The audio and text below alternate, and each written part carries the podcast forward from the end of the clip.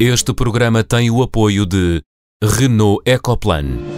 A Renault quer afirmar-se como líder da mobilidade elétrica. Por isso, vamos ajudar a tirar os carros poluentes das ruas com o EcoAbate. Vamos facilitar o carregamento com o EcoCharge e reconhecer quem não polui com a classe zero. Este é o Renault Ecoplan. Conheça as iniciativas em Renault.pt.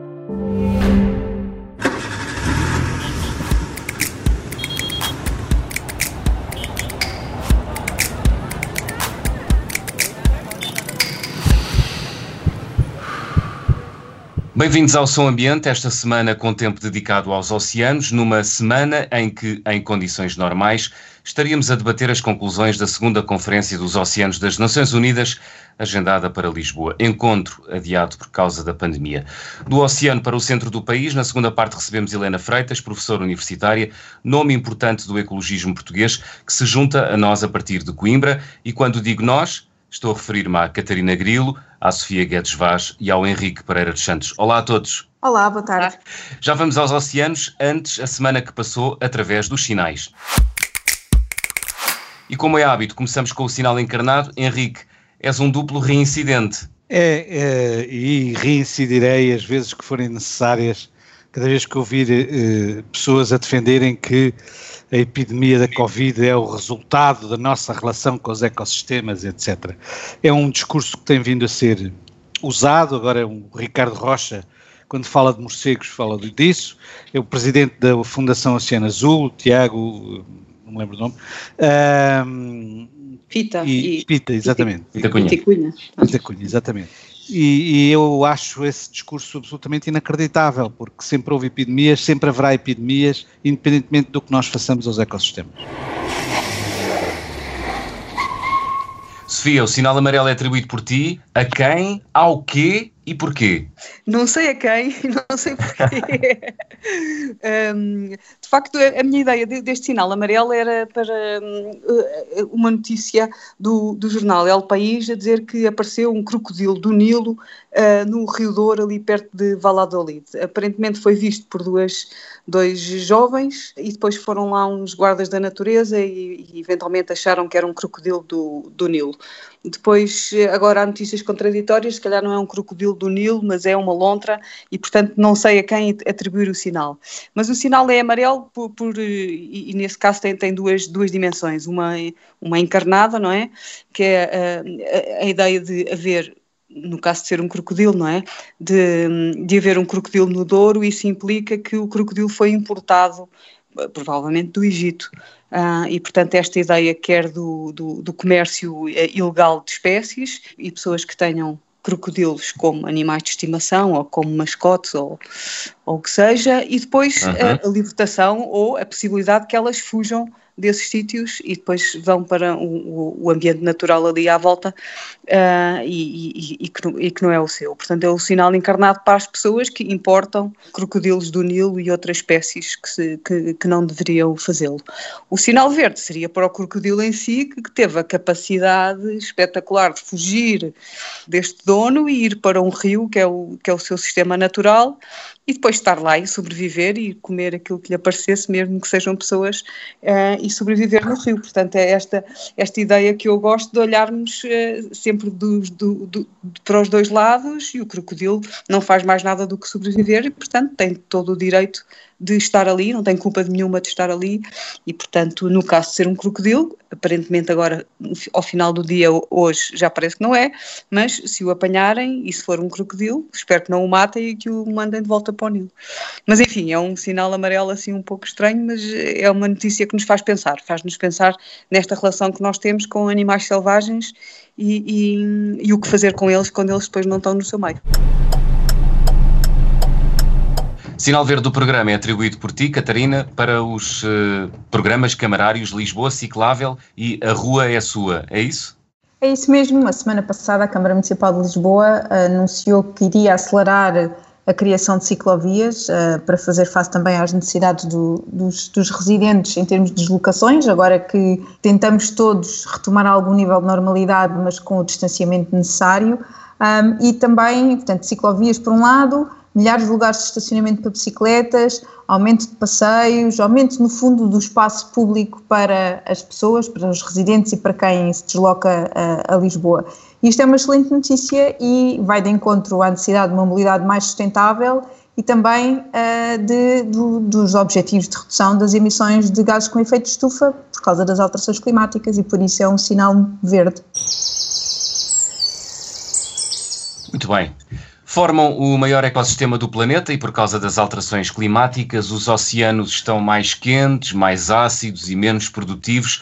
Proteger a vida marinha constitui, de resto, um dos 17 Objetivos das Nações Unidas até 2030. Catarina, Começo, evidentemente, por ti, porque és bióloga marinha.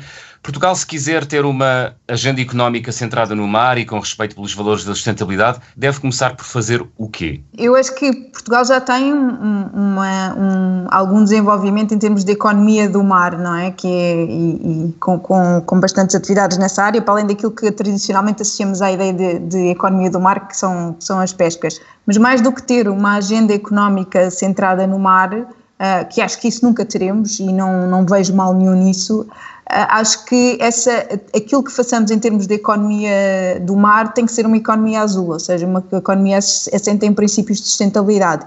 E acho que Portugal tem que fazer três coisas. Por um lado, tem que proteger a vida marinha.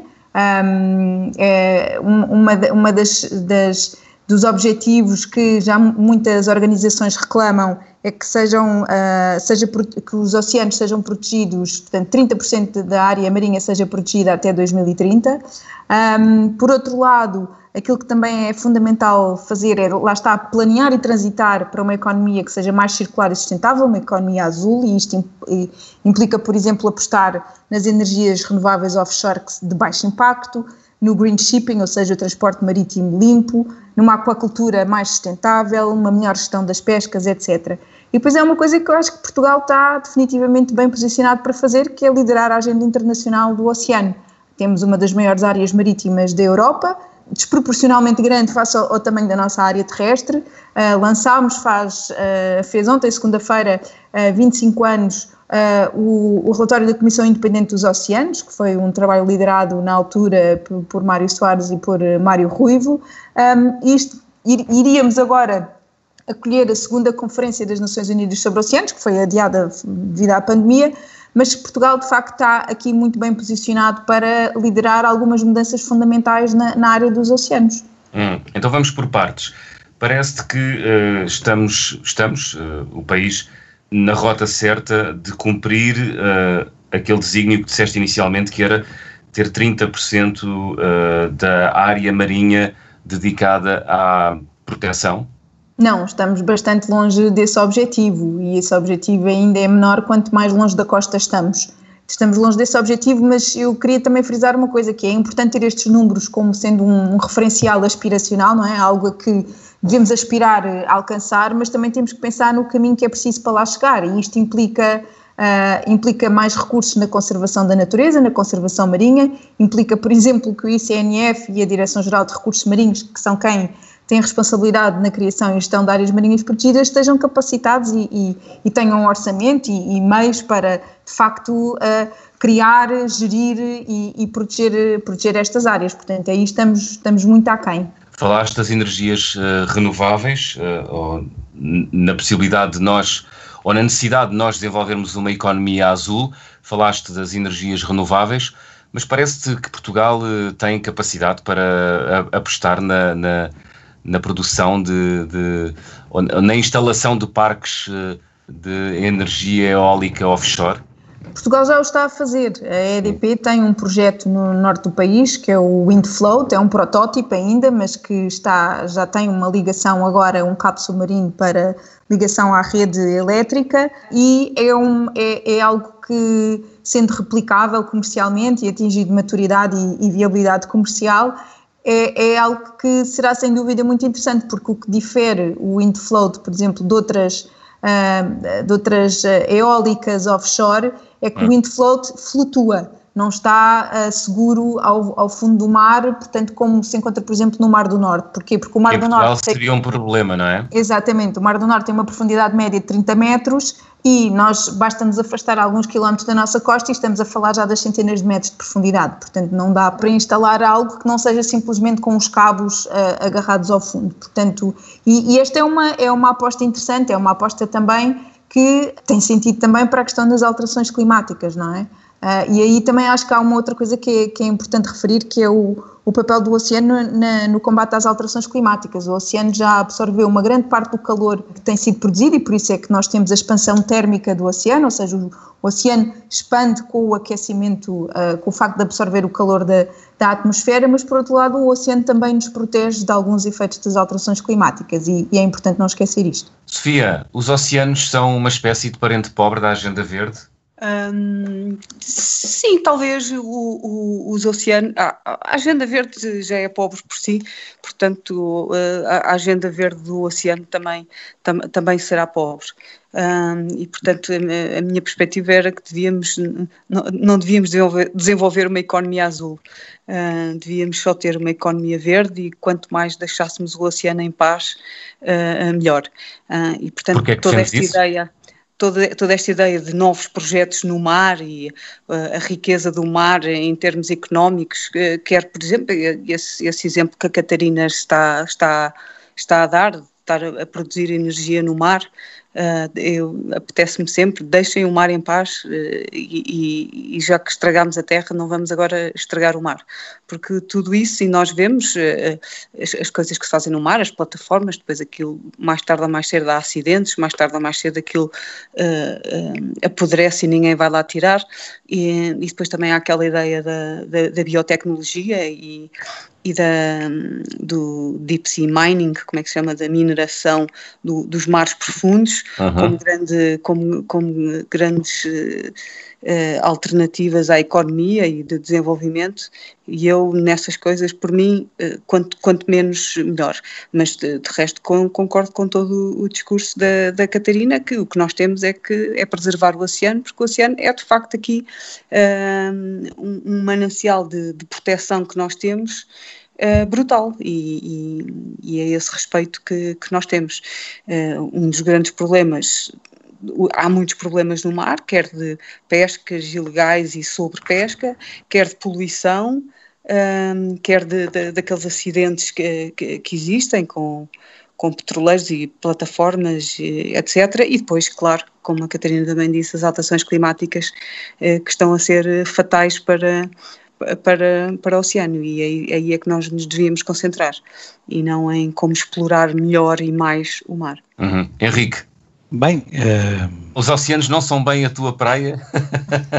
não, não, de facto não são. Uh, mas, mas, mas já esta ideia de que, de que a economia não faz falta uh, já é uma coisa de que eu falo mais frequentemente. Vamos embora. A ideia de que não gerir é melhor que gerir é uma ideia que não me entra bem na cabeça. É verdade que não gerir pode ser uma boa opção de gestão em algumas circunstâncias, mas uh, não é verdade que uh, a falta de gestão nossa seja forçosamente aquilo que nos interessa em, em muitas circunstâncias. Enfim, nós vivemos num, num, numa altura em que uh, nunca tanta gente viveu no mundo tão bem e com tão pouca pobreza, uh, com tão poucas doenças, com maior esperança de vida, com maior acesso a, a bens materiais e imateriais. Não é possível fazer ópera sem ter economia. É? E, e, portanto, esta ideia de que a melhor maneira de tratar um recurso natural é uh, não mexer é uma ideia perigosíssima e que, e que, para além de não ter, enfim, muitas vezes as vantagens sociais que lhe que dizem têm desvantagens sociais grandes, por exemplo, a, o caso dos, dos incêndios, obviamente, está, falando de, de, de, incêndios, estamos afastados do oceano, hum. mas é, o problema é igual nos oceanos. Um dos problemas centrais do oceano é exatamente não ter nenhum dono do problema em, em, em áreas muito grandes e, e não ver uma, uma, um vínculo entre a gestão uh, direta e uh, o que se lá pode fazer, na medida em que não há uh, propriedade. E isso é um problema de gestão e é um problema que também é um problema para os oceanos. Isso reforça. Eu, eu queria, eu queria dizer que quando eu disse. Um, quando eu disse não estar um, a, a, desenvolver e a explorar os recursos económicos do mar, com isto não quer dizer uma não gestão. Aliás, é claro que é preciso uma gestão, e é uma, mas uma gestão virada para a conservação e não uma gestão virada para o desenvolvimento da economia nesse sentido queria só posso, esclarecer. Sim, posso só acrescentar uma coisa, agora entrando aqui também nesta, claro, nesta discussão, que é um, que eu, eu, eu, concordo com a Sofia, acho que também um, a economia do mar já cá está, não é? Sim. Agora, 90% do comércio mundial é feito por via marítima. não há como não pensar que temos que, de facto, melhorar a, a forma como o transporte marítimo é feito. Não, é? não, não, não, consigo conceber que se pare agora o transporte por via mas, marítima. Mas, mais uma vez eu não quero, eu não quero parar, eu não quero, eu não quero eu, eu, eu quero gerir isso e quero gerir isso de uma maneira pronto, melhor. Não pronto, quero é desenvolver mas... ainda mais. Não, não, não, exato, mas, mas eu acho que o, o, desenvolvimento vai ser inevitável, não é? E o que, o que é importante é isto, ir a par com duas coisas, que é, por, outro, por um lado, aumentar as áreas que são protegidas no, no oceano e, por outro, aquele desenvolvimento que venha a ser feito, que seja um desenvolvimento uh, compaginável com os objetivos de conservação. Não é? Ter uh, eh, 90% do transporte marítimo nas atuais condições a ir por mar não é compaginável. Tem que se pensar no green shipping, tem que se pensar em substituir os combustíveis dos navios, tem que se pensar em arranjar outras formas de, de lidar com as águas de balastos que muitas vezes são responsáveis por introdução de espécies exóticas de um, de um oceano para o outro. Uh, quer dizer, tem que se pensar nestas coisas todas e, e, e, por exemplo, a descarbonização vai ter que passar, por, e está a passar, por um aumento das energias renováveis e o mar tem esse potencial. Agora temos que pensar, em, por exemplo, em termos espaciais, onde é que faz sentido ter mais turbinas eólicas no offshore.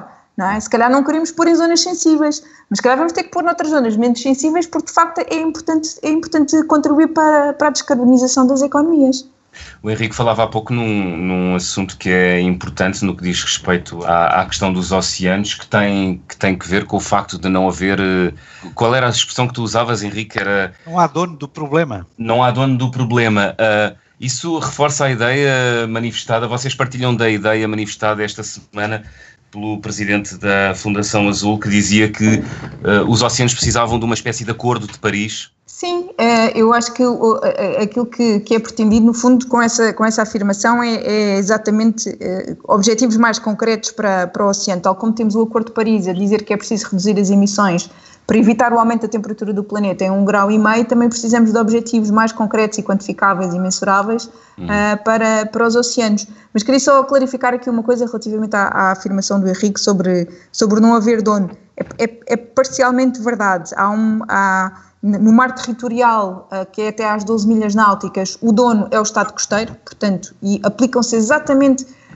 o mesmo quadro legal que se aplica em terra. Depois, conforme nos vamos afastando, na zona económica exclusiva já não temos soberania, mas temos jurisdição sobre algumas matérias, e depois a plataforma continental, que é o fundo do mar, para além da zona económica exclusiva, já só temos jurisdição sobre o fundo do mar não temos sobre a coluna d'água. E depois então em alto mar, é que é, aí sim é completamente uma terra de ninguém, que é coluna d'água, fundos, fundos marinhos que não são de ninguém, mas que também está em curso um processo negocial nas Nações Unidas para criar um tratado para proteção da biodiversidade nas zonas de alto mar. Tem muitas fragilidades e, e se iam sempre colocar questões sobre, sobre a monitorização e quem fiscaliza e quem, quem depois também uh, uh, agora está-me a faltar o termo em português, não é? Prosecuting, uh, fazer um, um, uma acusação ou, ou, ou, ou, penalizar quem, quem vai contra esse futuro tratado, mas é melhor do que aquilo que nós temos atualmente, que é uma Convenção das Nações Unidas sobre o Direito do Mar, que é de 1982,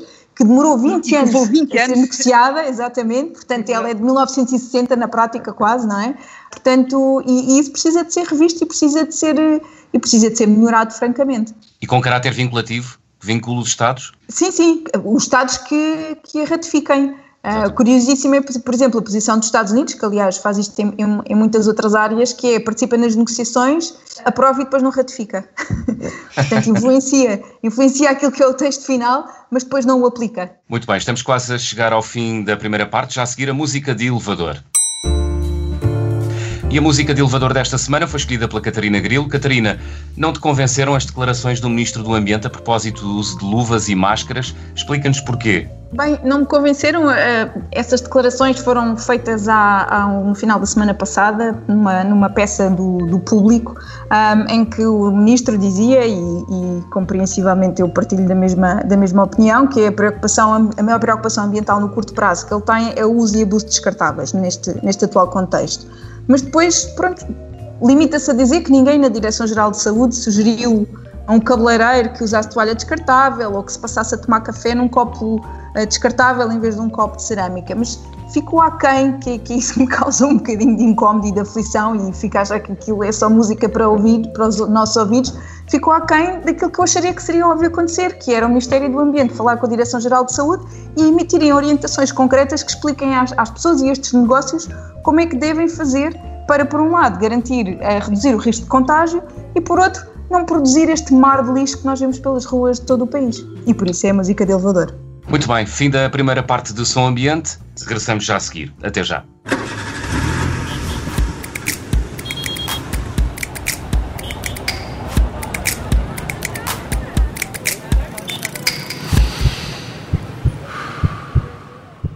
Bem-vindos à segunda parte de Som Ambiente. Recebemos no programa desta semana uma das principais vozes do ecologismo em Portugal, a bióloga Helena Freitas, professora da Universidade de Coimbra, foi presidente da Liga para a Proteção da Natureza, deputada e coordenadora da Unidade de Missão para a Valorização do Interior. Helena Freitas, bem-vinda ao Som Ambiente esta semana. Muito obrigada. E muito obrigado uh, por ter aceitado o nosso convite. A Helena está ligada aos temas ambientais há muitos anos, escreve regularmente sobre o assunto. Acha que já se interiorizou a ideia de que estamos perante uma emergência? Não penso que se tenha interiorizado, mas acho claramente que estamos, que estamos num momento que nesse aspecto é pelo menos traz alguma esperança, porque, porque é verdade que no, no, meio de toda esta convulsão que as sociedades do mundo inteiro viveram, eu penso que se reforçou muito a percepção de que, de facto, há desequilíbrios e, e desequilíbrios que são, alguma maneira, responsáveis por estes sustos que, que apanhamos e continuamos a apanhar, e, portanto, esta noção, esta percepção de que há um risco crescente, uh, digamos, de, de, de situações que põem em causa eh, não só o bem-estar, como também a sobrevivência eh, de comunidades humanas. Penso que isto é em si mesmo, eh, começa a ser cada vez mais, digamos, significativo e tem cada vez maior impacto na, na percepção das, das sociedades. E, portanto, nesse sentido, sim, mas também do ponto de vista político, eu penso que é um sinal quando as políticas públicas começam também a incorporar elas próprias esta percepção é porque, na verdade, as comunidades humanas é porque há realmente um, uma, uma percepção muito clara de que, de que é preciso fazer um, um caminho e uma mudança. Portanto, nesse sentido, eu penso que começam a haver sinais claros da, da, de, uma, de, uma, mudança emergente, não, não significa, enfim, estas coisas têm sempre, eh, não, não são, nunca são lineares, portanto, eh, mas realmente há uma convergência de, eh, digamos, de, de, de perspectivas, de percepções e de movimentos que, que, me levam a acreditar que há claramente uma, uma oportunidade e a, e a sensação, digamos, de que há finalmente a oportunidade para fazermos uma transição mais, de acelerarmos a transição. Eu oh, penso assim, que a transição e já assim está... De repente, e assim de repente, Helena, que, que sinais é que uh, assinalaria?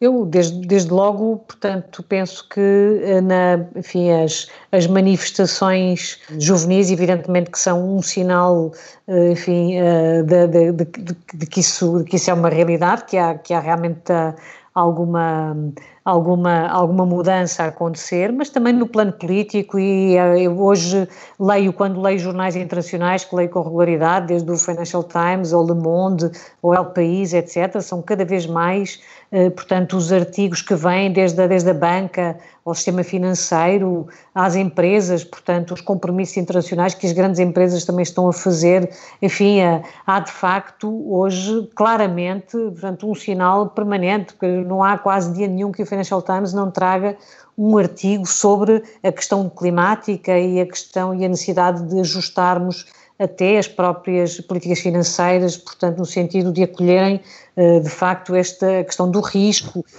e a perspectiva, portanto, ambiental. Penso que, digamos, esta greening policy acho que é absolutamente transversal e começa a ser eh, cada vez mais eh, regular e, portanto, acho que há sinais muito claros e a própria, a própria decisão europeia de avançar com com, com, o Pacto Ecológico Europeu e, portanto, com o Green Deal como forma de, de patrocinar agora a resposta também à pandemia, é, é, numa conjuntura global que nem sequer, nem sequer se pode dizer que seja necessariamente convergente, porque a política norte-americana não, não é exatamente esta, ou uh, pelo menos aquela que, que, domina, não é? E outros contextos, portanto, eu penso que é também um sinal de que uh, essa, essa vontade existe e depois há outros documentos internacionais, o próprio Acordo de Paris, 2015, a Agenda 2030, são também compromissos internacionais que eu penso que acabam por ser uh, também elementos que, que apontam nesse sentido. Portanto, uhum.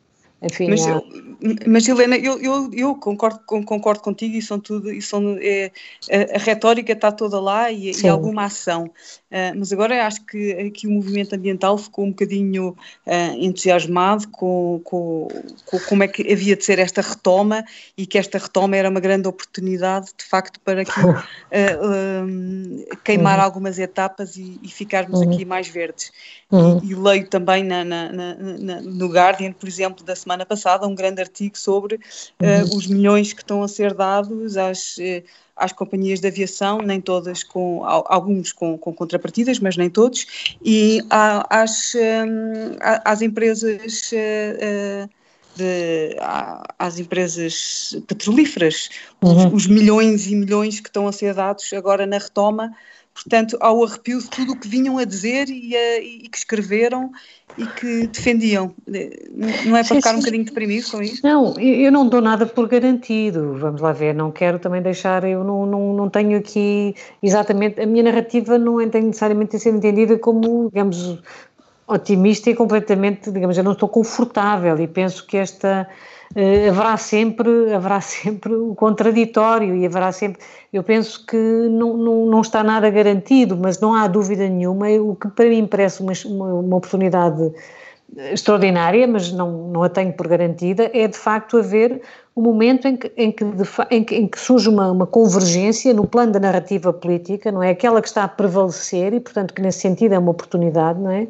É de facto aquela que quer agarrar uh, um, um, momento verde e, pronto, e quer de facto fazer, acelerar a transição. Eu uh, não, também é verdade que depois uh, de, aparecem de facto os grandes lobbies, os grandes interesses e, e, e aparece e, enfim e, e, nada disto, mas penso que cada vez mais também há uma percepção, isto é importante, que a mudança é também uma necessidade em si mesmo. Hum. É um caminho, é um caminho que temos que fazer e que é inexorável, porque não há outro, não é? Portanto, nós de facto temos que reajustar o próprio, quer dizer, o nosso, eh, a dinâmica de crescimento económico está mal orientada claramente, portanto, não, eu sou absolutamente, quer dizer, não, não se trata de, o crescimento é evidente, o crescimento económico tem que acontecer, mas ele pode ser reorientado, não é? Pode ter uma direção. Reorientado por quem? Como? Eu, reorientado momento, por sim, quem? Eu neste momento penso que a liderança do processo, uh, inequivocamente até pela conjuntura, é de facto dos poderes uh, públicos. Portanto, eu penso Ou que seja, não é das pessoas. Neste momento penso não que é não. Não é das pessoas comuns. Quer dizer, eu, eu penso que os, os, poderes públicos são muito sensíveis e cada vez mais sensíveis e os, e os canais que os sensibilizam e que os empurram e que os motivam são cada vez eh, mais eh, ativos, não é? Portanto, Mas isso não é uma das causas do desfazamento entre os poderes públicos e uh, as pessoas comuns que fazem nascer os populismos? Bom, quer dizer, uh, nem sempre as pessoas comuns fazem, as pessoas comuns não fazem só nascer populismos, portanto as pessoas Sim, comuns... Mas, mas tem, neste momento há, há, há, grandes, há grandes tendências que têm audição no, na, na, na, na, sociedade. Isso não é, não corresponde em grande parte ao desfazamento entre aquilo que estamos a, chamar os poderes públicos, as coisas. Quer dizer, como é que o Trump é eleito? Só é eleito porque as pessoas acharam que, que, que a Hillary Clinton ainda era, enfim, mais distante daquilo que era a sua vida. É a única explicação, não é?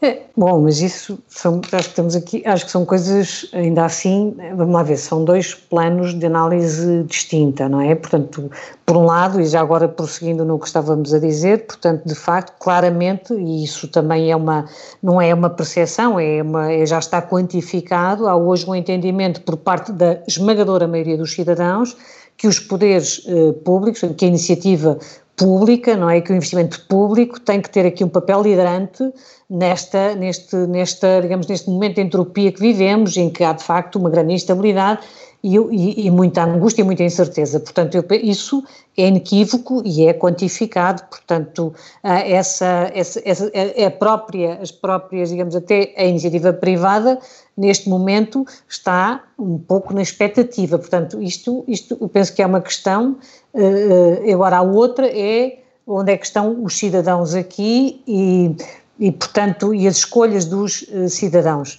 Eu aí penso que há muitas variáveis, portanto, também não quero, não penso que a eleição de, do Trump tem uma determinada conjuntura, não sei se ele será novamente.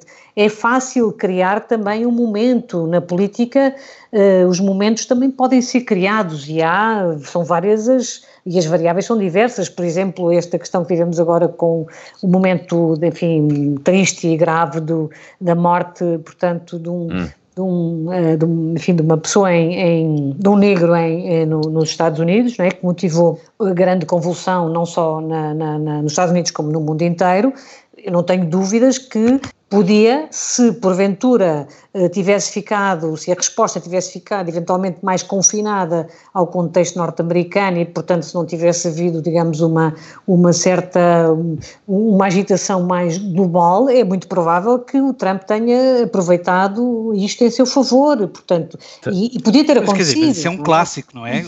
Sim, o Gol ganhou coisas... a seguir ao maio de 68. Uma coisa é a rua e as manifestações, outra coisa é o voto.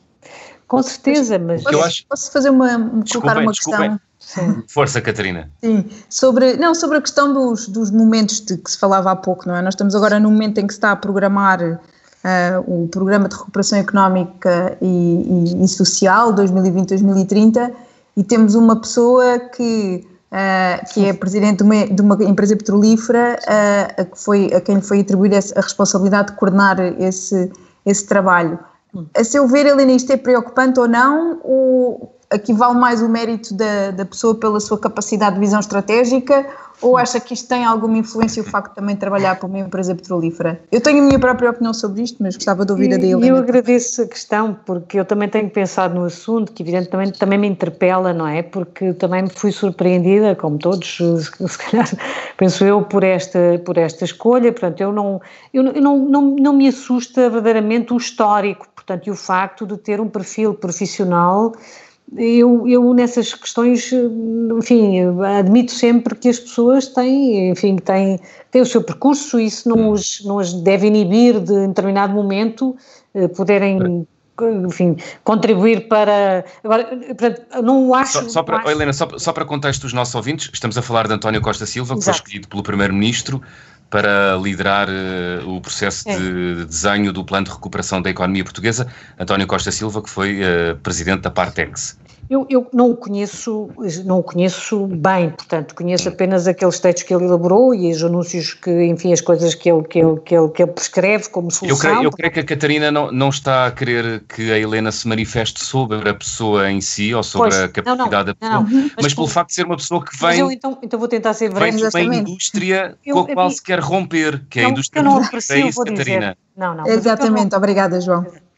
O que eu não aprecio verdadeiramente é esta, quer dizer, eu não, eu não parece bem é que seja de facto entregue a uma pessoa, estamos a falar de uma coisa muito séria, muito relevante, não é? Portanto, eu, eu gostaria mais que este tipo de, de planeamento e, portanto, decisão fosse mais colegial, portanto, fosse de facto entregue ou fosse, enfim, gostava de, de, de ver, de ver eh, outro, outro, outro, outra forma de, de organizar e penso que, que era importante, e é importante, eu penso que é muito importante, e aliás há outras experiências na Europa, não é, de termos que, que, que, que o Primeiro-Ministro possa ter com ele um órgão mais colegial, que o, que, que o ajude, enfim, a construir em determinado momento e até com algum pensamento estratégico mais, mais integrador, portanto, mais transversal, que eu admito que a nossa forma de organização do Estado, que é muito setorial, não, não, não permita ter essa, essa análise. Eu própria tive alguma experiência nisso e, de facto, admito que sim, que pode ser importante em determinados momentos críticos, que é preciso pensamento estratégico e, sobretudo, integrador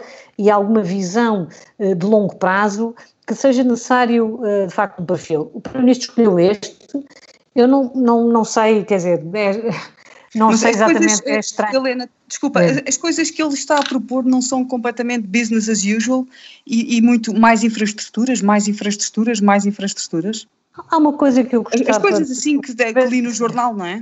Pois, mas sabe que eu, eu, a sensação que eu hoje tenho, e hoje uma noção muito, muito, muito mais clara, é que nós temos muito pouca autonomia verdadeiramente nesse tipo de decisões. Vamos lá ver. O nosso, os nossos, o nosso, a nossa capacidade de investimento é muito determinada pela, pela, pela, pela disponibilidade e pela própria europeia, não é? Portanto, eh, e nós não vamos fugir muito em termos estratégicos, em termos de investimentos, nós temos um conjunto de guidelines, portanto, nós temos, um, de certa maneira, um guião, não é? E esse guião vai ser necessariamente uh, uh, um instrumental também na própria redação daquilo que forem as soluções em Portugal, não é? Eu não, Ou seja, a Helena não... está a partir do princípio que só o investimento público é que determina a orientação, não o investimento não. privado. Não, não, não, não, eu sou completamente favorável, não, não, eu não, eu acho é que, há, que este é um momento que exige mais e que se espera mais do investimento público e espero que ele seja indutor do melhor investimento privado, portanto eu acho que estamos no momento até de parcerias, provavelmente nunca, nunca como hoje, o instrumento, o, investimento privado pode ser tão importante até na parceria que pode construir com o investimento público, não é? Eu acho que o investimento público, neste momento, tem um racional que é o, da, o, racional da urgência, portanto, e de facto desse quadro de investimento, eh, digamos, verde, assim chamado, não é? E, e, que eu acho que é, que, é, que é bom, genericamente acho que é uma narrativa globalmente positiva e as áreas de investimento também, e portanto ele de alguma maneira vai formatar é, o investimento que vamos fazer em Portugal e eu penso que eh, por muita boa, acho que, eu, que eu, este consultor, não sei exatamente qual é a figura, não é, falou sempre para ministro, agora acho que é conselheiro do primeiro-ministro, creio que o pacote de, de, de, iniciativas que ele vai sugerir não, será, não sairá muito fora daquilo que são as orientações gerais no quadro europeu, não podem sair, não é? Mas eu acho que o investimento privado é agora chamado de uma forma até muito mais assertiva e eu acho que isso é positivo, portanto sabem ao que vão, não é? E portanto nós temos um planeamento estratégico de longo prazo, não é? Que seja indutor até ou de cofinanciamentos de iniciativa privada, acho que é da maior importância e eu só espero é que isto corra bem. Eu, a uhum. minha preocupação uh, até é que não consigamos de facto fazer isto com a assertividade e o rigor que este que o momento exige, não é? Isso eu não Helena, sei, não sei, não conheço a pessoa também. Helena falou da necessidade de Portugal atrair investimento que seja compatível com a urgência climática que vivemos nesta altura, está a pensar em que tipo de investimentos?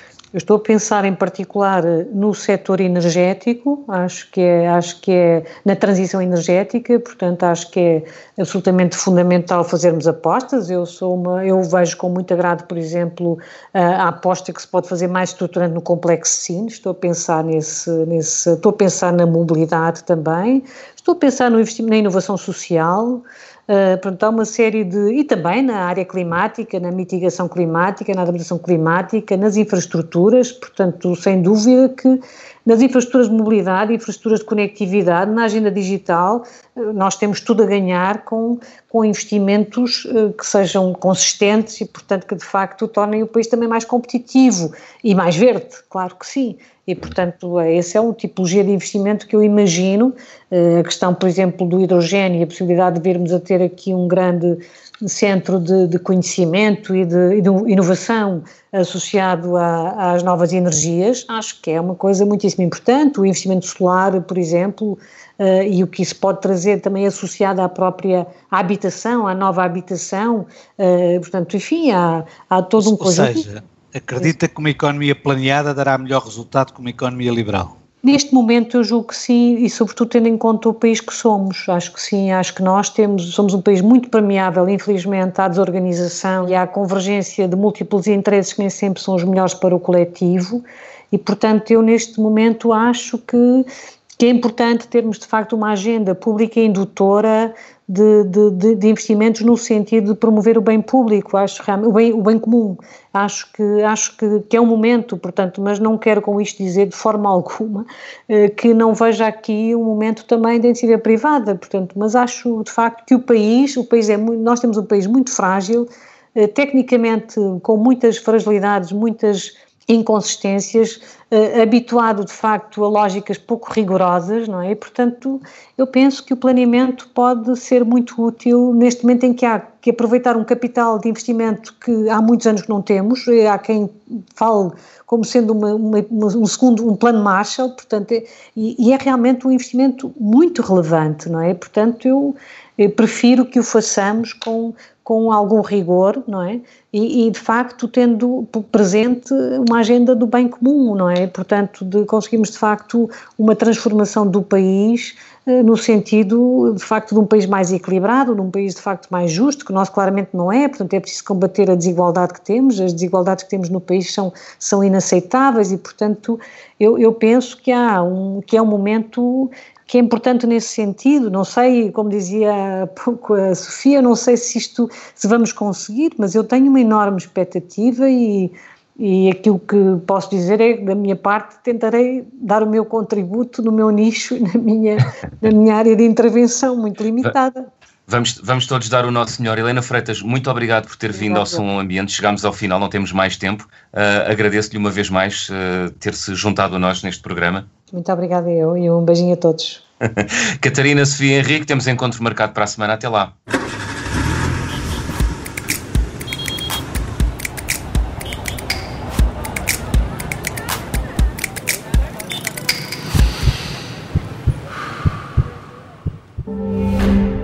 Este programa teve o apoio de Renault Ecoplan.